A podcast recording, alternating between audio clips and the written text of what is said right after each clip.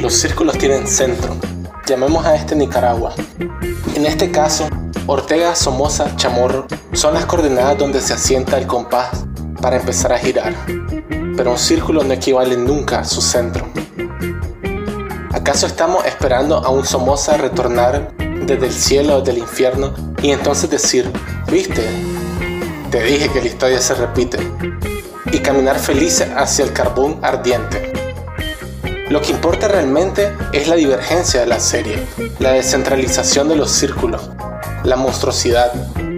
La totalidad de los círculos y las series forman entonces una base caótica, sin forma, en la cual no hay otra ley más que su propia repetición, su reproducción en el desarrollo de aquello que diverge y descentra. Eso que surge en los bordes del círculo que se ha dibujado mil veces eso que no conforma con el círculo como tal. Eso es lo que realmente retorna.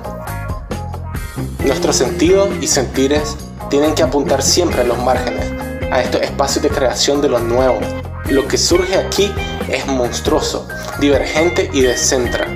Una creación de nuevos centros cada vez, centros con círculos que se interceptan y siguen generando nuevas divergencias monstruosas. Una experiencia receptiva, lo único que retorna es esto, la divergencia. Lo nuevo reaparece y me dice decir, ¿viste? Te dije que algo nuevo está aquí otra vez. Aquello que retorna no tiene constituida ninguna identidad previa y surge del movimiento. El movimiento implica una pluralidad de centros, una superposición de perspectivas, coexistencias de momento, como una pintura o una canción Descentrar a Nicaragua podría empezar entonces por quitar la aguja del compás de Ortega, Somoza, Chamorro.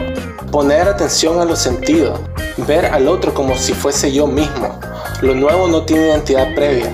Todo cambia una vez que determinamos las condiciones de la experiencia real. Cuestionar todos los centros. Las figuras y los momentos se organizan en serie y círculos continuamente permutantes donde lo dispar es la unidad de medida y no el objetivo a eliminar. Hay que apuntar a que la diferencia sea el impulso creador, afirmante más allá de la contradicción y lo negativo. La diferencia crea, pero también debe ser creada.